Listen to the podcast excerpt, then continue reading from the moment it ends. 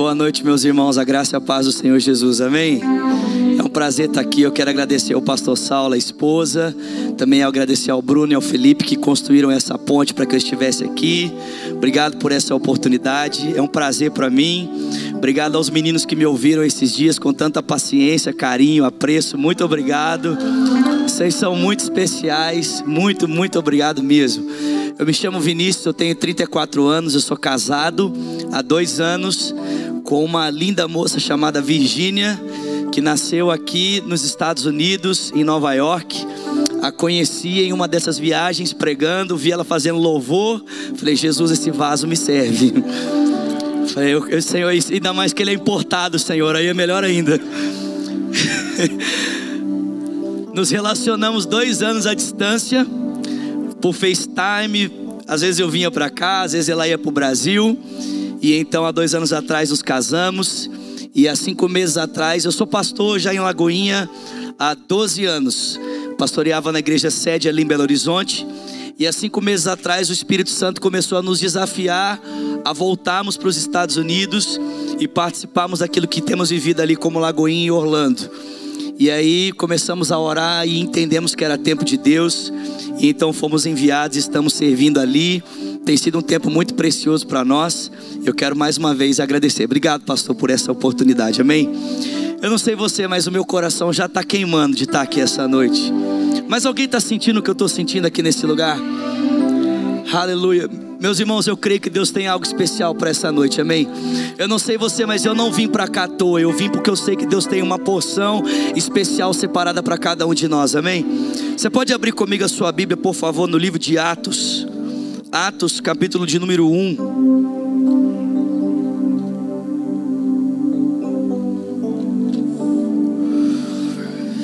Quero falar com você essa noite sobre um coração aquecido, amém? Diga para quem está perto de você, um coração aquecido. Atos capítulo 1, a partir do versículo 1. Diz assim a palavra do Senhor: Em meu primeiro livro, Teófilo, eu escrevi a respeito de tudo aquilo que Jesus começou a fazer e a ensinar, até o dia em que ele foi elevado aos céus, depois de ter dado instruções por meio do Espírito Santo aos apóstolos que ele havia escolhido. Depois do seu sofrimento, Jesus apresentou-se a ele, a eles e deu-lhes muitas provas indiscutíveis de que ele estava vivo. Apareceu a eles por um período de 40 dias, falando a respeito do reino de Deus. E certa ocasião, enquanto ele comia com eles, deu-lhes esta ordem: Não saiam de Jerusalém mas esperem pela promessa do meu Pai, da qual eu lhes falei, porque João batizou vocês com água, mas dentro de poucos dias vocês serão batizados com o Espírito Santo. E então os que estavam reunidos perguntaram: Senhor, é nesse tempo que o Senhor vai restaurar o reino de Israel? E ele lhes respondeu: Não vos compete saber os tempos ou as datas que o Pai estabeleceu pela sua própria autoridade, mas vocês receberão poder quando o Espírito de Deus descer sobre vocês, e serão as minhas testemunhas em Jerusalém, em Judeia, Samaria e até os confins da terra. Pai, nós queremos ouvir a tua voz essa noite. Queremos que a tua palavra ela possa atravessar o nosso coração como espada, espada afiada, dividindo alma e espírito, juntas e medulas, penetrando pensamentos e intenções do coração. Pai, inclina o nosso coração na direção da tua voz essa noite. Inclina os nossos olhos, nossos ouvidos, para que possamos receber tudo aquilo que o teu espírito tem preparado para cada um de nós aqui essa noite. Pai, que em nome de Jesus a tua palavra flua como um rio nesse lugar, inundando corações, Pai, trazendo vida onde está seco, restaurando, Senhor, aquele que está cansado. Que ao terminarmos esse tempo juntos, sentados em volta da tua mesa, e ao sairmos daqui, possamos ter a convicção de que tivemos um encontro contigo, que a nossa vida não será mais a mesma, por causa desse tempo especial diante da tua presença, Pai. Nós pedimos isso nessa hora, em o nome de Jesus Cristo. E quem crê, diga. Meus irmãos, todos nós somos chamados a experimentarmos desses dois momentos na nossa caminhada com Jesus. Esse primeiro momento em que o Espírito Santo vem a cada um de nós e está presente na nossa vida como um leito de água correndo serenamente.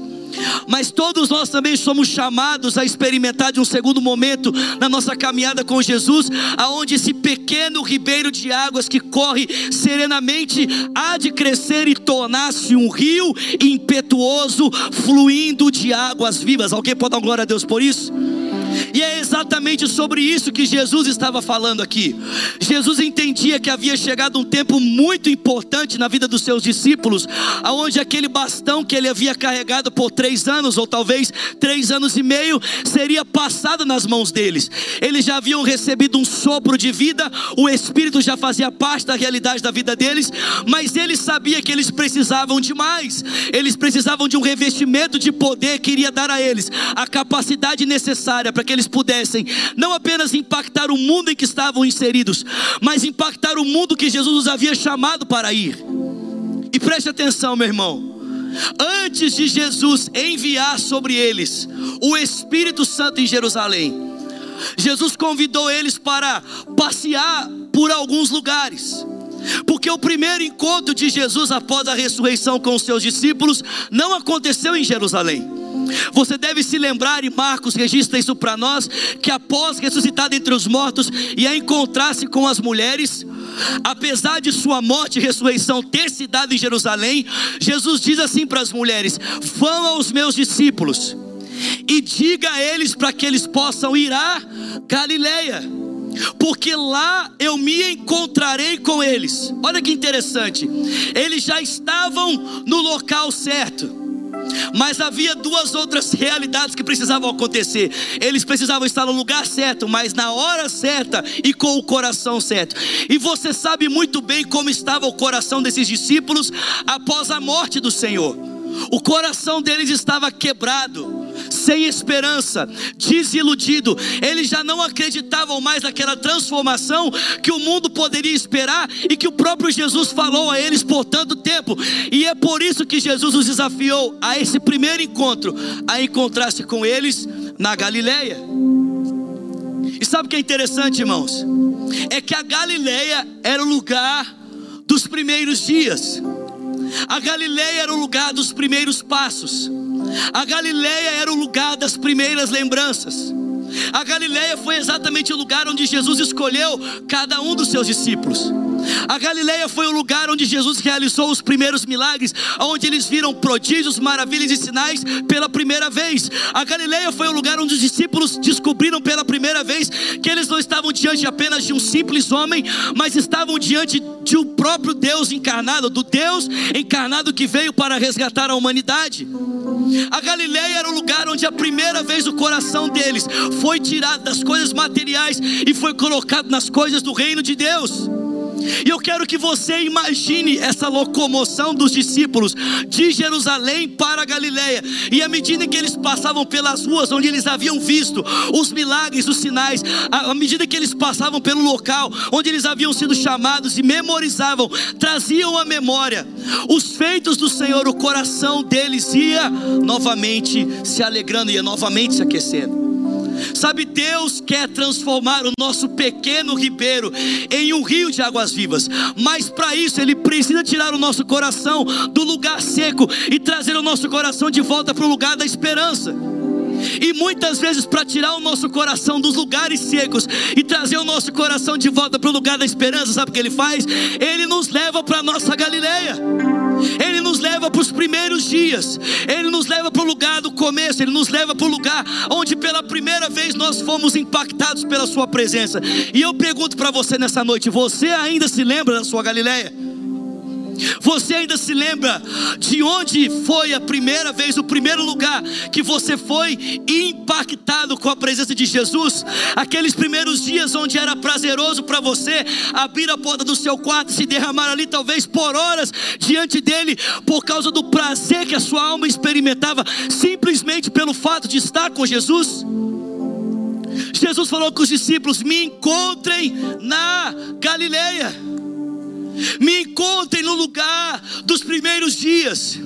Me encontrem no lugar onde eu aqueci o seu coração. Me encontrem no lugar onde, onde eu tirei vocês de uma vida normal e trouxe vocês para uma vida sobrenatural. Me encontrem no lugar onde vocês viram as suas redes se encherem de peixe. Me encontrem no lugar onde vocês viram eu andar por sobre as águas. Me encontrem no lugar onde vocês viram água ser transformada em vinho.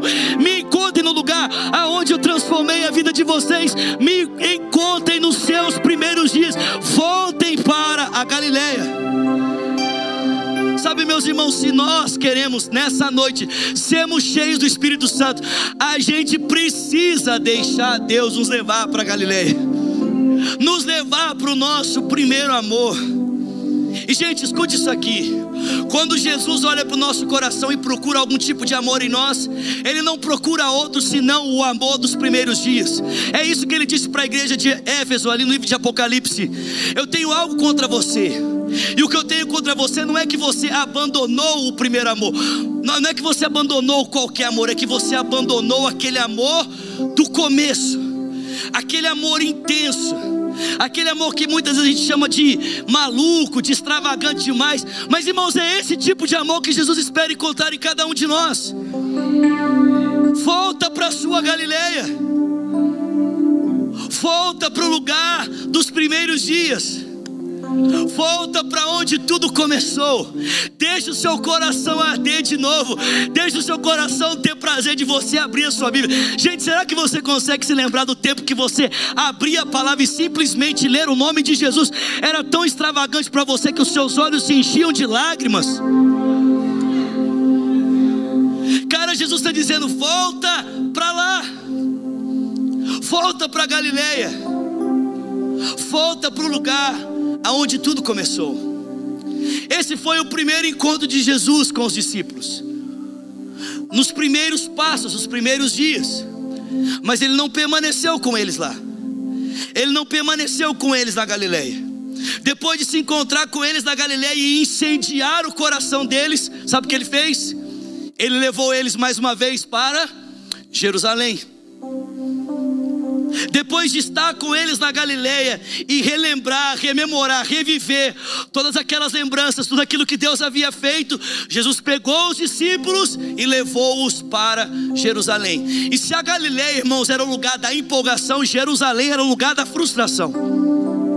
Se a Galileia era o lugar dos milagres, dos prodígios, dos sinais, do sobrenatural, Jerusalém era o lugar da morte, era o lugar do medo, era o lugar da falta da esperança. Jerusalém era o lugar onde Pedro havia negado Jesus por três vezes. Jerusalém foi aquele lugar onde, junto de uma fogueira, percebendo o seu Senhor sendo ameaçado de morte por um sinédrio judaico que se reuniu numa madrugada de forma indevida, sentenciando-o à morte, Pedro olhou e disse: Eu não conheço esse homem, eu não tenho nada a ver com ele. Jerusalém era um lugar onde eles não conseguiram passar uma madrugada inteira sequer, orando do lado de Jesus para que estivessem devidamente preparados para a hora da angústia que estava para vir sobre eles.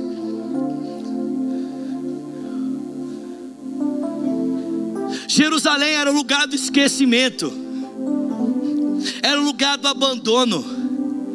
Jerusalém era o lugar da traição era o lugar onde estavam eles sentados na mesa com Jesus, ele tomou o pão, ele partiu o pão e ele disse: Um entre vocês que está comendo esse pão comigo vai me trair essa noite, ele está me entregando. E os discípulos olham um para os outros e dizem: Eu não sou, eu não sou, certamente eu não sou. E poucas horas depois, ainda que nem todos estivessem envolvidos nessa conspiração que culminou na morte do Filho de Deus, você conhece a história. Judas o traiu, Pedro o negou e todos os outros o abandonaram. Jerusalém era o lugar da dor, Jerusalém era o lugar da falta de esperança. Mas, meus irmãos, Jesus os levou para Galiléia e os trouxe de volta para Jerusalém para ensinar algo muito importante para eles: é que eles não precisavam permanecer no lugar da dor como um dia eles estiveram ali, eles não precisavam permanecer sem esperança. Eles não precisavam permanecer no medo, trancados às portas, como um dia eles estiveram ali, porque a esperança que havia sido perdida naquela sexta-feira havia ressuscitado no domingo pela manhã. Eles não precisavam permanecer no lugar da dor, no lugar do sofrimento, no lugar onde eles haviam falado da mesma forma. Por quê? Porque aquele homem que havia descido à sepultura na sexta-feira, agora estava vivo, ressurreto dentre os mortos. Ele havia vencido a morte. E agora ele tinha poder para restaurar todas as coisas. Eles não precisavam mais viver debaixo do medo e da frustração por causa dos seus erros, das suas falhas. Ali estava diante deles o próprio perdão encarnado que havia sido entregue naquele madeiro, mas agora estava ali, presente, vivo diante deles, para dizer: Cara, vocês precisam entender uma coisa muito importante. Eu estou aqui para dizer que nenhuma condenação pesa sobre vocês, porque eu entreguei a minha vida por vocês naquela cruz. Eles podiam permanecer vivos e livres, mesmo no lugar do sofrimento, mesmo no lugar da dor. Sabe, talvez você esteja vivendo o seu tempo de Jerusalém hoje. O seu tempo onde suas falhas pesam sobre você onde talvez os seus erros pesam sobre você, a falta de esperança, o medo. Preste atenção, meu irmão, nós não podemos viver com medo de viver, porque, queridos, diferente de todas as pessoas desse mundo, nós sabemos que existe uma esperança concreta e real, porque Jesus Cristo ressuscitou de dentre os mortos. Meus irmãos, nós somos o único povo desse mundo que temos a certeza que a morte não é o final para coisa nenhuma na nossa vida, porque aquilo que a morte tenta devorar, o próprio Deus pode ressuscitar três dias depois. Nós podemos nos posicionar de maneira diferente. Jesus levou os discípulos no lugar da Galileia, no lugar da esperança, para encher o coração deles, para ensinar que eles poderiam se posicionar de maneira diferente agora na sua Jerusalém que eles podiam olhar para aquele lugar que parecia tão agressivo, aquele lugar que parecia tão difícil, cercado por estruturas religiosas e políticas que pareciam impossíveis de serem vencidas, transpostas em um mundo talvez impossível de ser transformado, e eles podiam acreditar que eles poderiam viver o impossível baseado no poder de Deus que estava agora com eles. Sabe, talvez esse mundo pareça para mim e para você muitas vezes uma Jerusalém. Talvez seja assim que eu e você enxerguemos o mundo que está à nossa volta. Impossível, difícil. Um mundo que rouba a nossa fé, que faz a gente ter medo, que sugere para cada um de nós que a melhor opção para mim para você como cristãos é nos trancarmos em algum lugar e ficarmos ali quietinhos porque o mundo parece ameaçador demais. Meu irmão, eu não sei se você entendeu, mas aquele símbolo que o texto bíblico usa para representar o nosso Senhor ressuscitado não é um animal inofensivo. O símbolo que o texto bíblico usa para representar o nosso Senhor ressuscitado é um leão, meus irmãos. Não é a gente que deveria estar com medo do mundo, é o mundo que deveria estar com medo da igreja. Vocês estão comigo aqui, meus irmãos? Não é a gente que deveria estar com medo do mundo, ter medo do mundo. Meu Deus, esse mundo é muito mal. Meu Deus, esse mundo é muito perigoso. Meu filho, deixa eu dizer uma coisa para você. Aí dentro de você está o leão da tribo de Judá e ele ruge. Ele ruge. Não é igreja que é periférica ao mundo, é o mundo que deveria ser periférico à igreja. C.S. Lewis, um grande pensador da história da igreja, diz que o cristianismo representa Jesus como um leão por uma razão muito simples: ele não é um animal domável. Jesus não é um animal domável, querido, que você coloca numa jaula e diz para ele: fique aí quietinho, inofensivo. Não, meu irmão. O cristianismo, ele é violento ele avança, ele avança. Nós precisamos olhar para esse mundo à nossa volta, e ainda que ele apresente inúmeros desafios, nós precisamos encará-lo na perspectiva de alguém que teve a esperança recobrada pela certeza da ressurreição no terceiro dia, de alguém que olha para esse mundo na certeza de que não importa quão rígido, duro ele pareça, nós temos o próprio Cristo vivo morando dentro de cada um de nós.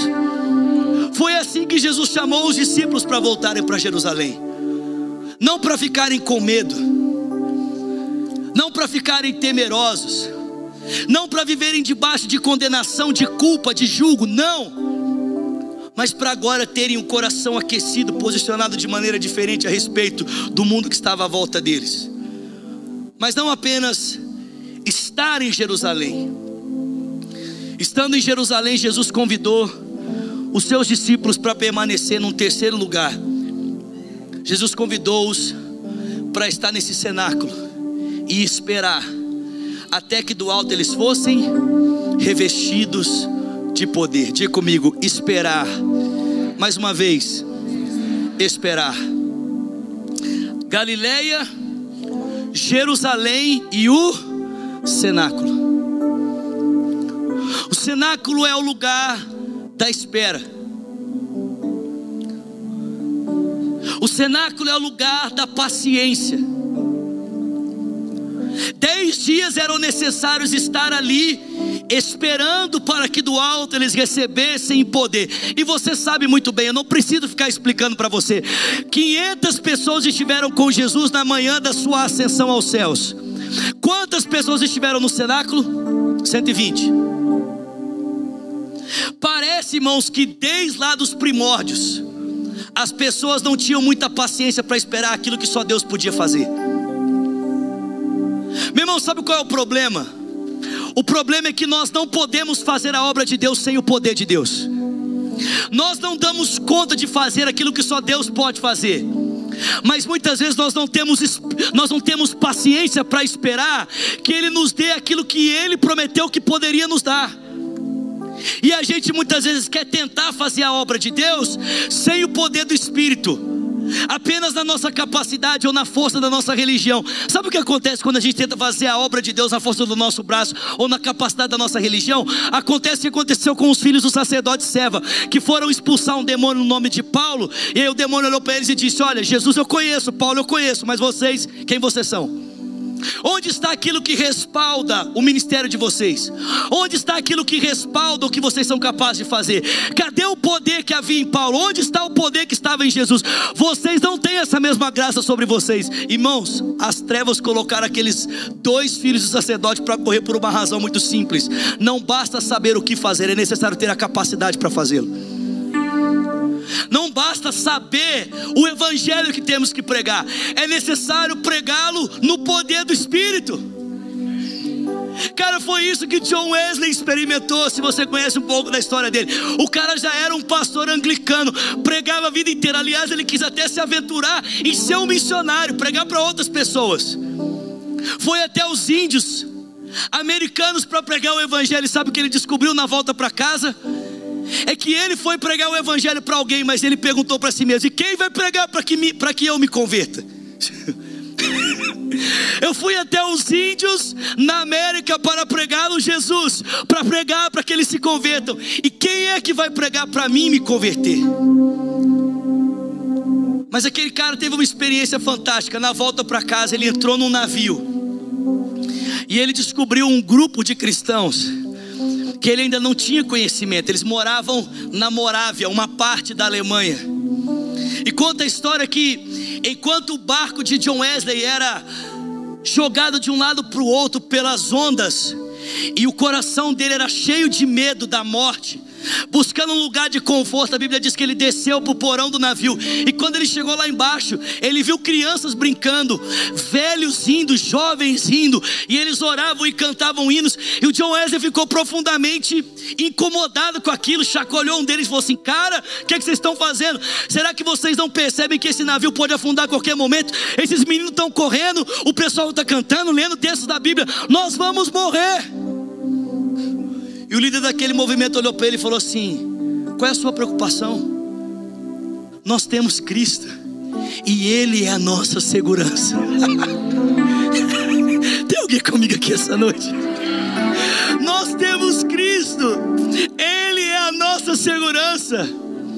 Irmãos, aquela palavra foi tão simples, mas foi tão, foi tão impactante que quando John Wesley desceu do barco, ele disse isso: Eu fui pregar os índios americanos o Evangelho, mas quem é que vai pregar para que eu me converta? E a Bíblia diz que por vários dias ele foi ficando incomodado, foi ficando incomodado. E ele sentiu necessidade de procurar aquele pastor. E ele foi até eles. E quando ele chegou no culto onde aquele pessoal se reunia, ele pegou o pastor lendo um comentário bíblico que Martim Lutero havia escrito em cima de Romanos capítulo 8. E aquelas palavras, irmãos, não saíram apenas daquilo que Lutero havia escrevido, saíram diretamente do céu e impactaram o coração de Wesley. A história conta que ele saiu dali, foi ter um tempo de oração, e naquele dia ele foi batizado com o Espírito Santo de Deus. E ele deixou de ser aquele homem que antes temia a morte, para se levantar poderosamente na ousadia do Espírito para virar uma nação de cabeça para baixo. Eu não sei se você sabe, mas o que salvou a Inglaterra do banho de sangue que a Revolução Francesa trouxe à França foi exatamente o avivamento wesleyano. Você sabia disso? Wesley começou a pregar diferente. Havia fogo nas palavras dele, havia fogo nos olhos dele. E aí, é claro, a igreja dele não gostava muito daquilo. Colocaram ele para fora a história conta que Wesley disse: Se vocês tiraram o meu púlpito, farei do mundo a minha paróquia. Ai meu Deus do céu! Ei, tem alguém comigo aqui essa noite? Vocês tiraram o meu púlpito, não tem problema, vou fazer do mundo a minha paróquia. E o primeiro lugar que o Wesley escolheu para pregar, sabe onde foi? Em cima do púlpito, do, do túmulo do pai dele. E conta a história que quando ele começou a pregar, Tamanha era a eletricidade da presença de Deus que o dominava, que as pessoas começaram a se amontoar à volta dele para ouvir o que ele estava falando. Irmãos, escute isso. A história conta que enquanto Wesley pregava, pessoas caíam eletrocutadas debaixo do poder de Deus, pessoas caíam tomadas do Espírito Santo. E esse avivamento se alastrou, se alastrou, se alastrou, e conhecemos hoje como Igreja Metodista. Preste atenção, um homem que decidiu esperar em Deus, conhecer a Deus, mergulhar mais fundo em Deus, um homem que olhou para a apatia da sua espiritualidade e disse: Cara, tem mais do que isso, porque eu vejo isso na vida de outras pessoas, eu não me contento em ter pouco na minha vida. Jesus falou para os discípulos: fiquem em Jerusalém, tem mais para vocês. Fiquem em Jerusalém, há poder esperando por vocês. Fiquem em Jerusalém, porque eu quero fazer de vocês as minhas testemunhas. Preste atenção, meu irmão. Jesus não quer nos dar apenas poder para testemunhar, Ele quer transformar a gente em testemunhas vivas. Ele quer nos tornar um testemunho. Sabe o que é interessante? É que a palavra testemunho usada aqui no original é a palavra mártires. ele quer nos tornar mártires para Ele. Que é isso, pastor? Que absurdo. Não, meu irmão, não é absurdo. O mártir é aquele que é fiel no seu testemunho, mesmo que isso lhe custe a sua morte.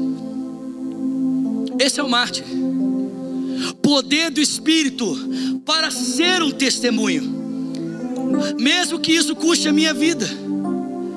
É isso que Deus quer fazer com cada um de nós, é isso que Jesus quer fazer com cada um de nós. irmãos, para isso, tudo que Ele espera que a gente tenha é um pouco de paciência, de permanecer na Sua presença, até que Ele cumpra em nós tudo aquilo que Ele prometeu. Tem alguém comigo aqui? O que que Deus prometeu a você? O que que Deus prometeu à sua família? Deus prometeu restaurar o seu casamento? Deus prometeu transformar os seus filhos? O que que Deus prometeu a você? O que que Deus disse que poderia, por meio do seu poder, realizar na sua vida? Aí você diz: Ah, pastor, mas ainda não está acontecendo. Mas a minha pergunta não é: Deus não está fazendo ou você não está tendo paciência de esperar onde Ele diz para você ficar? Não está fazendo ou você não está tendo paciência de esperar no lugar onde Ele pediu para você estar em oração diante dEle, até que Ele faça só aquilo que só Ele é capaz de fazer. Cara, Vem, vem pro meu, vem pro meu cenáculo. Oh.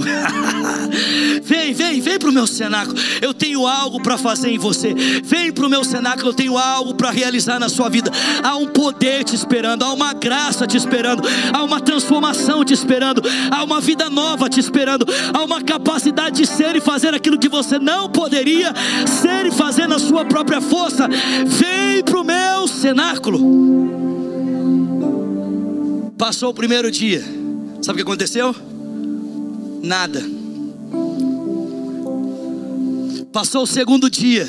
Sabe o que aconteceu? Nada. Passou o terceiro dia. Sabe o que aconteceu? Nada. Passou o quarto dia. Sabe o que aconteceu? Nada. Quinto dia, nada. Sexto dia, nada. Sétimo dia, nada.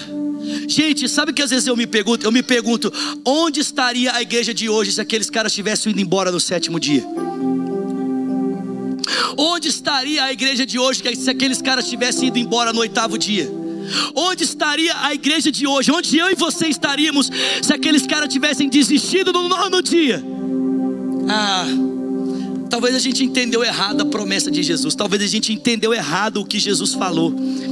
Vai ver que o que nós precisávamos receber já veio sobre a gente, então a gente pode ir embora. Paciência, meu irmão. Aprender a permanecer no lugar onde Deus te chamou para estar, aguardando o que Ele faça, o que só Ele é capaz de fazer. Ficar ali, vem Senhor. Ficar ali, vem Senhor, vem, pode vir, nós estamos esperando. Envia o teu Espírito mais uma vez. Vem, Senhor, vem, vem, vem, nos batiza com o teu fogo mais uma vez. Nós sabemos que o Senhor já enviou o seu Espírito, que o seu Espírito já está presente na terra, mas o Senhor prometeu que o Senhor nos encheria constantemente com o teu Espírito Santo. Então nós estamos aqui aguardando por esse enchimento, por esse transbordar da tua graça que vai mudar a nossa forma de pensar, falar, a nossa maneira de relacionarmos com as pessoas e de sermos testemunhos para o mundo, até que o Senhor venha, nós estaremos aqui, Deus. Quantos querem viver um avivamento? Você acha que um avivamento é gerado em dois, três dias? Você acha que a transformação de uma nação é gerada em poucas horas que nós gastamos de joelhos? Meu irmão, isso envolve tempo. Se nós queremos ver uma grande árvore, nós precisamos antes ter raízes muito profundas. Mas sabe o que aconteceu? Aqueles 120 permaneceram ali. É verdade que 380 foram embora, cara. Eu fico tentando imaginar a cara desses 380 quando eles se depararam com aqueles 120 que decidiram permanecer. Já pensou? Os 380 que foram embora olhando e perguntando: o que que Pedro recebeu que eu não recebi? Talvez é isso que acontece com muitas pessoas que não decidem permanecer no lugar onde só Deus pode ser Deus quando olham para muitos de nós que escolhemos ficar no lugar onde só Deus pode ser Deus. O que que esse cara tem que eu não tenho? Eu vou dizer para você, ele não tem muita coisa. Ele tem algo que é especial. O nome disso é Espírito Santo. Eles permaneceram ali, e você conhece o texto, Atos capítulo 2, verso 1 diz: E ao cumprir-se o dia de Pentecostes, estavam todos eles reunidos no mesmo lugar. Mas é claro que eles não eram apenas um amontoado de pessoas esperando por algo acontecer. Agora o coração deles já havia se inclinado. Aliás, quando você lê o texto bíblico, você descobre que eles decidiram resolver talvez até as diferenças que haviam entre eles, levantar alguém para colocar no lugar de Judas, que agora não podia mais ser contado entre os doze. Os caras decidiram se alinhar. No tempo em que eles esperavam, o coração deles foi alinhado um ao outro e o coração deles foi alinhado ao Senhor. E a Bíblia diz que veio um som, como de um vento veemente e impetuoso. Tem alguém comigo aqui? E encheu toda a casa na qual estavam reunidos ou assentados, e foram cheios com o Espírito Santo, e pousou sobre cada um deles línguas como que de fogo, e passaram a falar nessa língua que o Espírito lhes concedia que falassem. Alguém pode dar um glória a Deus? Alguém pode expressar sua paixão por Ele nessa noite? Alguém pode expressar o seu coração por Ele nessa noite? Sabe, nós queremos nessa noite orar por batismo com o Espírito Santo. Nós queremos orar para que pessoas recebam essa dádiva celestial, esse revestimento de poder, essa habilidade de falar o idioma que só o Espírito pode ensinar. Aleluia. Olha, meu irmão, eu falo dois idiomas: português e a língua dos anjos. O terceiro eu estou aprendendo, esse inglês, aleluia, amém? É mais difícil do que aprender a língua do céu. Mas preste atenção. Eu termino dizendo isso para você. Em João capítulo 8, Jesus diz algo muito importante. E eu quero dizer isso e nós vamos orar. Preste atenção. Jesus levou eles para Galiléia, trouxe-os de volta para Jerusalém, para que eles pudessem permanecer no cenáculo, para que ele pudesse enviar sobre eles o Espírito Santo. Vocês estão comigo aqui? Olha o que o texto diz: o texto diz que veio o vento veemente impetuoso, encheu a casa em que estavam reunidos, todos foram cheios do Espírito e passaram a falar nas línguas que o Espírito lhes concedia que falassem, amém? Quem é que concedia as línguas, irmãos? Quem é que falava? Preste atenção, quem é que concedia as línguas? O Espírito Santo, quem é que falava? As pessoas. Gente, o Espírito não vai falar, quem fala é você. O Espírito te concede as línguas, e você abre a boca e fala. Jesus também disse isso em João capítulo 8, verso 37, ele diz: No último dia da festa, ele se levantou entre aquelas pessoas que estavam ali reunidas para aquela celebração, e ele disse: Quem tem sede, venha a mim e beba. Alguém aqui tem sede, alguém aqui tem fome. Ei, xarabacá, tararamassou. Se alguém tem sede, se alguém tem sede, vem a mim, beba. E olha o que ele disse: porque se você crê em mim, como diz as Escrituras, oh, oh, oh, aleluia, do seu interior fluirão rios de águas vivas. E isso disse ele a respeito do Espírito que seria enviado. Gente, olha isso. Se você crê em mim, como diz as Escrituras, seu interior vai fluir um rio de águas vivas, um rio do Espírito. Amém, queridos? Qual é a condição que Jesus nos trouxe aqui para receber esse rio, irmãos? Olha a condição que ele trouxe. Você precisa crer em mim, como diz as Escrituras. Você quer ser cheio desse rio? Você quer ser batizado no Espírito Santo? Você quer falar em outras línguas? Tem alguém comigo aqui essa noite? Tem alguém que quer essa experiência na sua vida? Alguém que quer ser tocado por Deus dessa forma? Jesus disse: se você quer ser tocado, você tem sede para isso? Então você só precisa crer em mim, conforme diz as Escrituras. Se você crê em mim, conforme diz a minha palavra, do seu interior vai fluir um rio de águas vivas. Meus irmãos, receber essa graça é tão simples quanto receber a salvação. O maior milagre que um ser humano pode experimentar é feito da seguinte maneira: ele crê com o coração e confessa com a sua boca que Jesus Cristo é o Senhor e então ele é salvo. Meu irmão, se o maior milagre é feito da forma tão simples, por que, que você acredita que o outro milagre que ele pode dar tem que ser de uma forma um pouquinho mais complicada? Você só precisa crer, cara. Você. Você só precisa crer, meu irmão. Abrir a sua boca, porque a parte mais difícil que é conceder as línguas, o Espírito vai fazer por você.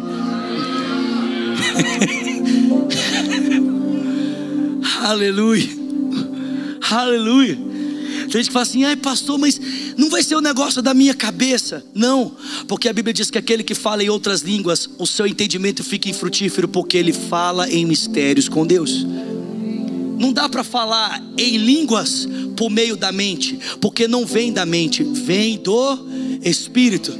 Ai, pastor, mas e se eu começar a orar e eu for enganado? Olha o que Jesus disse no livro de Lucas: Qual filho que pede ao seu pai um pedaço de pão e o pai entrega para ele o escorpião?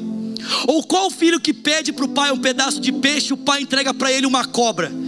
Se nós que somos meros mortais ou homens maus sabemos dar boas dádivas para os nossos filhos, quanto mais o Pai Celestial não dará o Espírito Santo àqueles que clamam por Ele. Uau! Yes!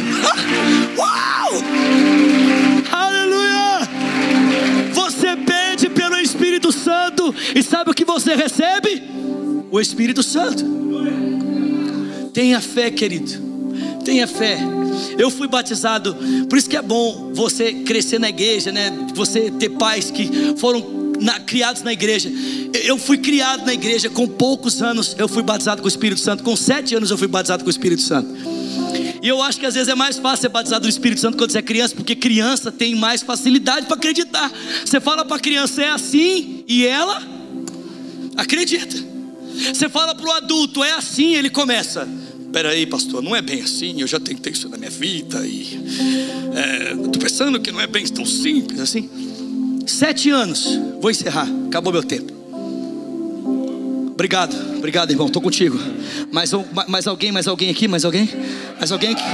Quem me dá cinco minutos para me terminar a mensagem? 5, 10, 15, 20, 25, 30, 40, 50. Tenho mais duas horas para pregar. Aleluia. Estou brincando. Preste atenção. Eu lembro, era um culto assim. Eu acho que estava na época que o ministério do Benihim estava explodido assim. E aí tinha um pastor lá na igreja que o Benihim tinha colocado a capa sobre ele, ele estava jogando a capa em cima de todo mundo. Vocês lembram dessa época? Quem lembra dessa época aqui? Cara, mas eu lembro como eu lembro como se fosse hoje. Havia uma presença tão tão tão densa do Espírito Santo aquela noite. Oh, e eu lembro que ele começou a convidar as pessoas que queriam ser batizadas do Espírito para vir para frente. Eu tinha sete anos, eu olhei para minha mãe e falei: Mãe, eu quero isso. Minha mãe falou assim: Vai lá para frente. E eu vim, irmãos. Por incrível que pareça, eu era menor do que eu sou hoje, amém? Você pode não acreditar, mas eu era menor ainda. E eu vim para frente, cara. Como eu era pequenininho, o pessoal deixou eu passar, né? Cheguei bem pertinho, cara. Esse cara olhou para mim, ele veio na minha direção. Irmãos, ele jogou o paletó em cima de mim. Quando ele jogou o paletó em cima de mim, eu já caí falando em outras línguas. Falando em línguas, falando em línguas, falando em línguas, falando em línguas. E ali eu fiquei deitado naquele chão, falando em outras línguas, falando em outras línguas, falando em outras línguas. E acabou o culto, eu estava lá falando em línguas. Minha mãe me levantou e falou assim: Vamos embora. E eu falando em línguas. Eu fui embora para casa falando em línguas. Eu dormi aquela noite. Você está comigo. E eu posso dizer algo para vocês, cara, isso mudou a minha vida. Essas experiências com Deus mudaram a minha vida. Eu nunca desviei, eu nunca saí da igreja, eu nunca entrei numa boate, eu nunca coloquei droga na minha boca. Eu não sei o que é isso.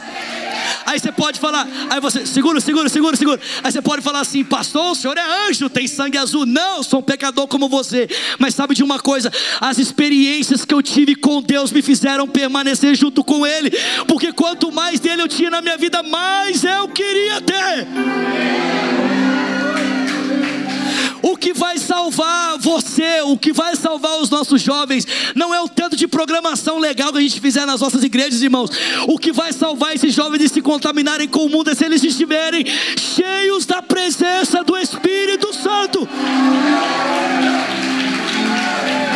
Você pode ficar de pé no seu lugar.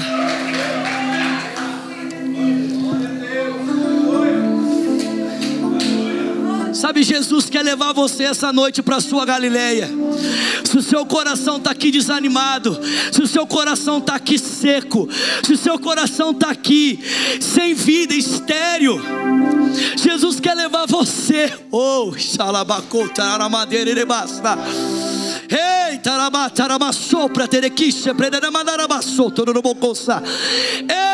aramadarabassou para terequixa, nararamacassa, tararabatou, teremararabassa. Ele quer levar você de volta para o lugar dos primeiros frutos, onde a sua árvore começou a brotar e os primeiros galhos começaram a nascer. Quer levar você de volta para aquele lugar da sua oração, da sua consagração, da leitura da palavra, quando você dobrava o joelho no centro da sua casa e você era um arauto de oração para sua família, para os seus filhos.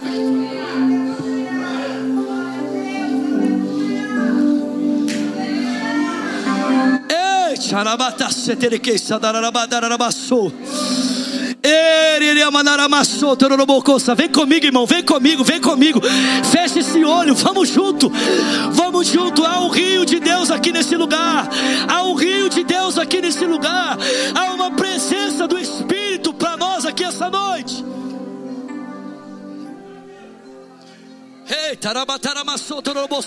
Se você ora em outras línguas, você pode abrir os seus lábios e começa a orar em línguas no seu lugar. Vamos, igreja. Vamos, igreja. Vamos, vamos, vamos, vamos. Fale nas línguas do Espírito essa noite. Deixa Deus renovar você essa noite. Deixa Deus transformar você essa noite. Deixa o Espírito batizar você essa noite.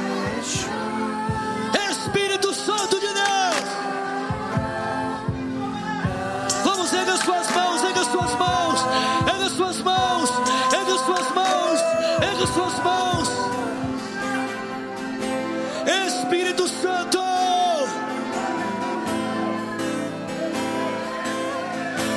Espírito de Deus. Oh,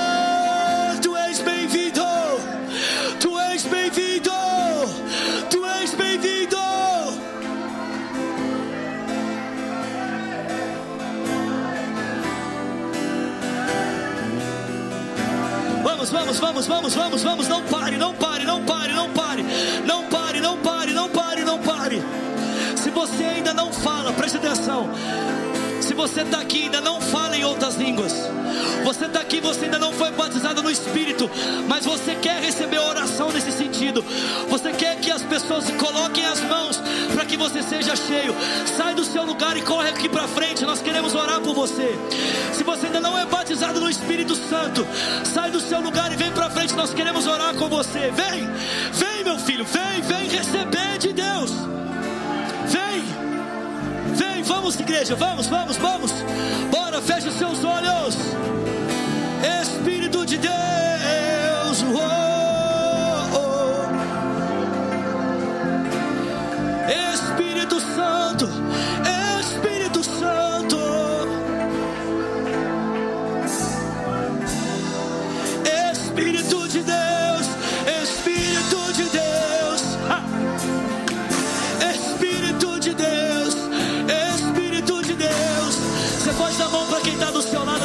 essa pessoa. Levante a sua mão, levante a mão dela e vamos orando, vamos orando, vamos orando, vamos orando. Deixa o fogo de Deus te aquecer essa noite. Deixa o fogo de Deus te aquecer nesse lugar.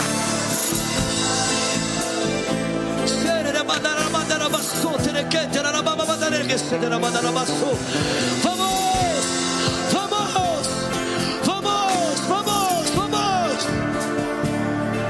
Pode vir, vem,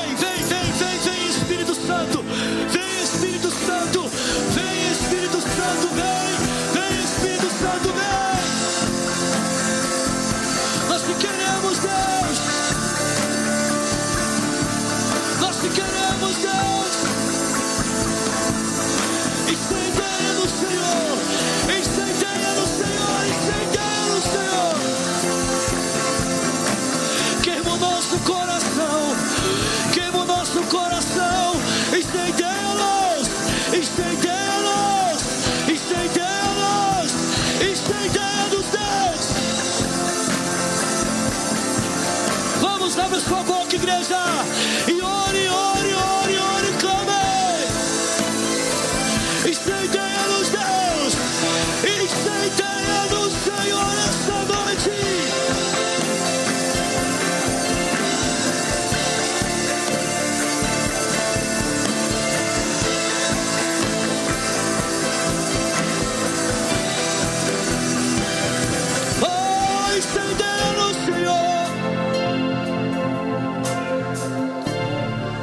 vamos, vamos, vamos, vamos, vamos, vamos.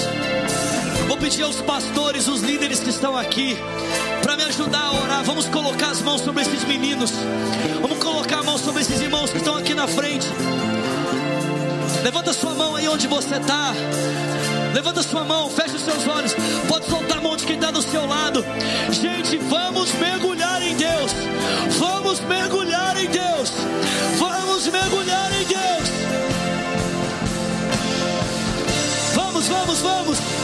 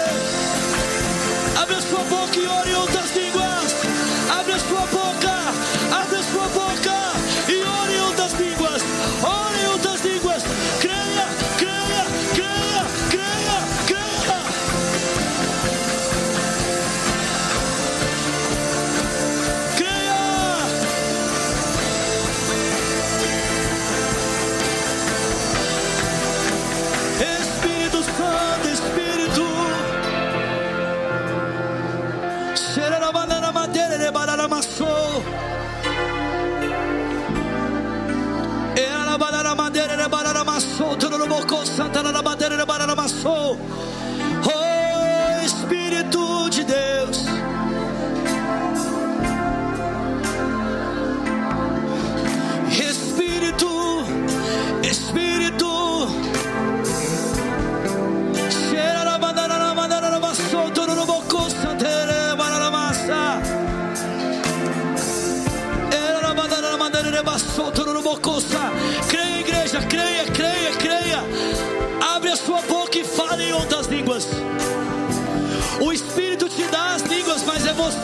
fala. O Espírito te dá as línguas e é você quem fala. Creia nessa noite.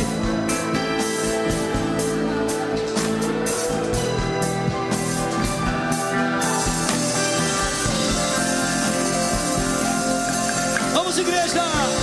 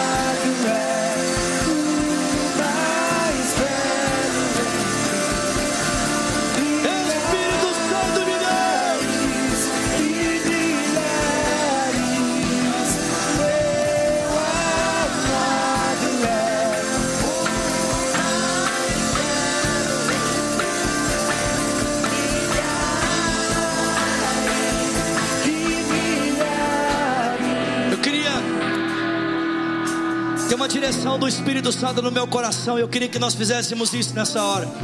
Se você é pai, seu filho está aqui. Se você é pai, o seu filho está aqui. Eu queria pedir que você procurasse o seu filho, pegasse ele. Coloque o seu filho ajoelhado e você vai colocar as mãos sobre o seu filho.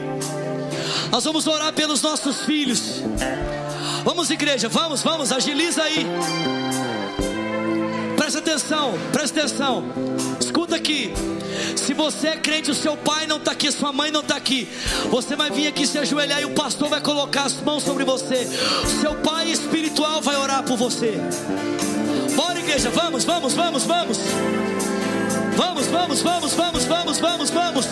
Há algo de Deus para nós esta noite. Há algo do Espírito para nós esta noite.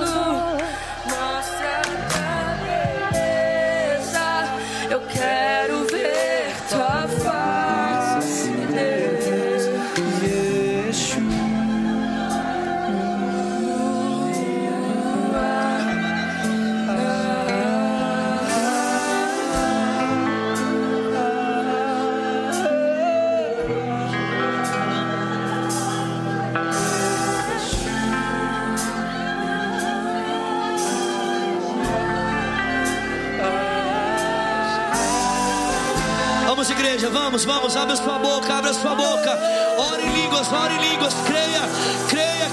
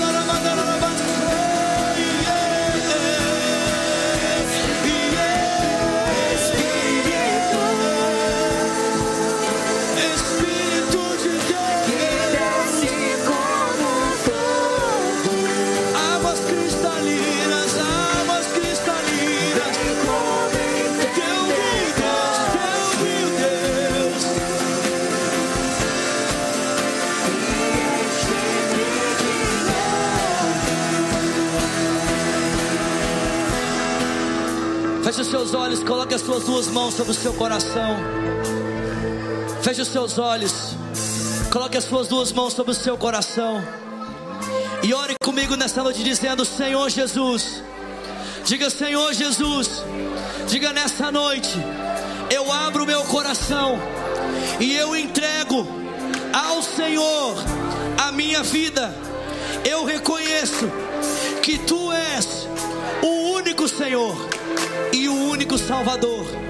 Diga eu te dou a minha vida. Eu reconheço que preciso de Ti. Eu sou um pecador. Diga por isso eu te entrego a minha vida.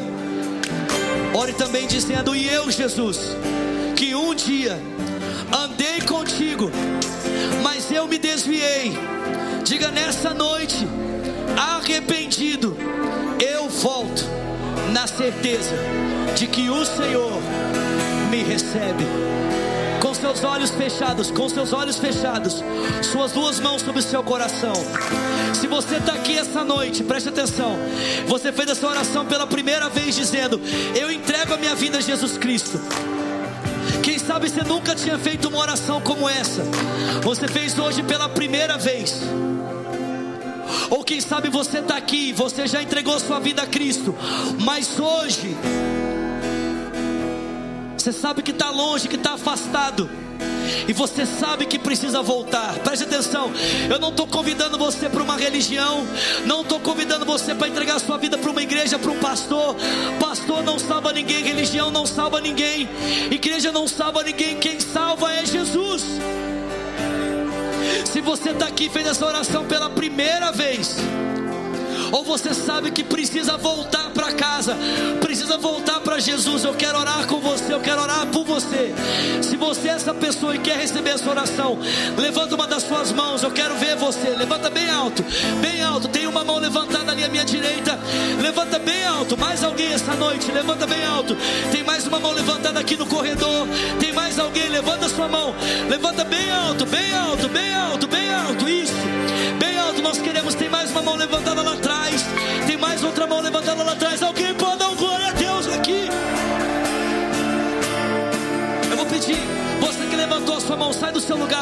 pertinho de mim. Por favor, sai do seu lugar e vem aqui pertinho de mim. Vem cá, vem pertinho de mim, eu quero orar com você. Vamos aplaudir essas vidas que estão vindo aqui, irmãos. Vem, querido, vem, vem, vem, vem. Vamos aplaudir, igreja.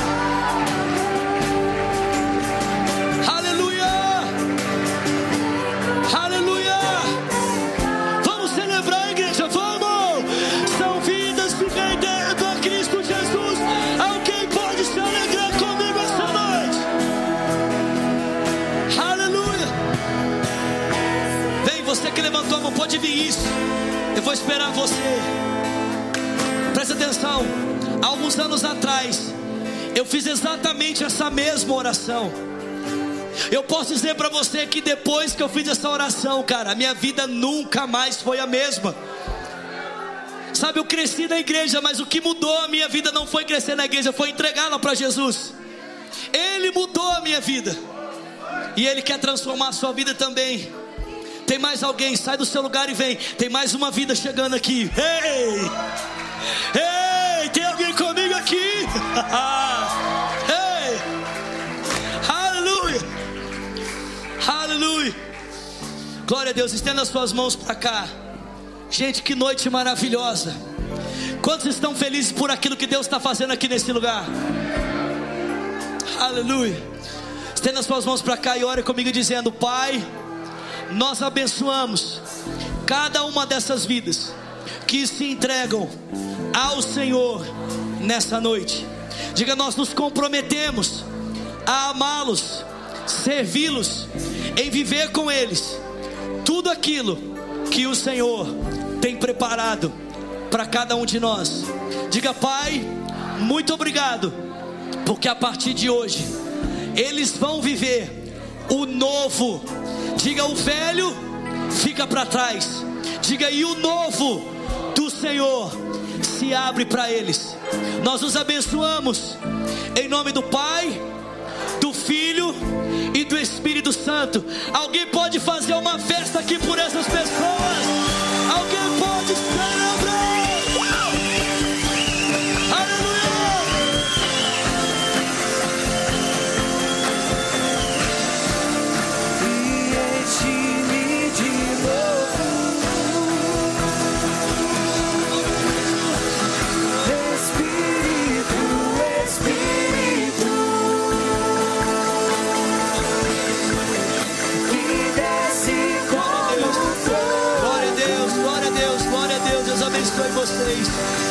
Glória a Deus. Deus te abençoe, Jesus.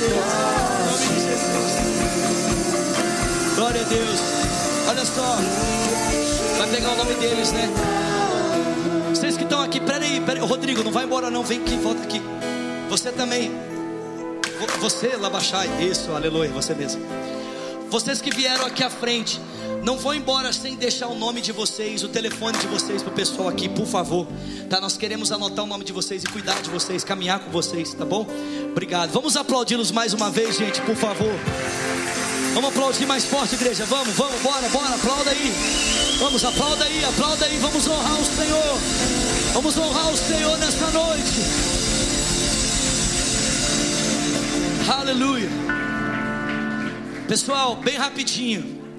Glória a Deus. Talvez você fale assim, pô, pastor, eu, eu, eu, eu tentei, tentei e não falei em línguas. Presta atenção, às vezes, escute isso aqui. Não foi uma, não foi duas, não foi três, não foi. Gente, já ministrei sobre isso em tantos lugares diferentes, em contextos diferentes. E, e não, não aconteceu isso uma, duas, três, aconteceu trezentas, milhares de vezes. Preste atenção. Às vezes a gente está tão ansioso e tão tenso para deixar o Espírito Santo fluir, experimentar dos rios de Deus que a gente não consegue, a gente fica travado. Mas isso não significa que você não tenha recebido. Quando a gente clama, Deus deposita em nós, amém? Está aí em você, só precisa fluir. Então o que, é que você vai fazer? Você vai continuar tentando, você vai continuar buscando dentro da sua casa. Entra lá no seu quarto. E continua buscando, e continua fluindo, e continua querendo viver isso. Não para. Você fala, Deus, eu sei que o teu rio já está aqui, eu só preciso que ele flua. Quebra as barragens, quebra as barreiras e deixa o teu rio fluir. Escuta isso. Não é uma, gente, não é duas. Eu conheço milhares de pessoas. Eu conheço a história de uma moça que ela veio numa conferência um tempo como esse que nós tivemos aqui esse final de semana, nós oramos. Ela foi cheia do Espírito, chorou, mas não conseguia falar em línguas, ela estava travada. Aí ela foi para casa. E durante a semana, um dia, ela estava no chuveiro tomando banho. Ela começou a dizer: Deus, eu sei que eu recebi algo naquele dia, mas eu quero ver o teu Espírito fluindo. Sabe o que aconteceu? Ela começou a falar em línguas debaixo do chuveiro. Uma hora depois, ela não tinha saído do banho ainda. Uma hora e meia depois ela não tinha saído do banho ainda. Duas horas depois ela não tinha saído do banho ainda. Tem alguém comigo aqui? Aí o marido desesperou, né? Bateu na porta, minha filha, conta de energia. Quando ele entrou, meu irmão, ela estava lá chapada, ela falando em outras línguas. Amém. Deixa Deus pegar você, amém, queridos. Glória a Deus, obrigado pela oportunidade, Pastor Saulo. Deus abençoe os irmãos em nome de Jesus.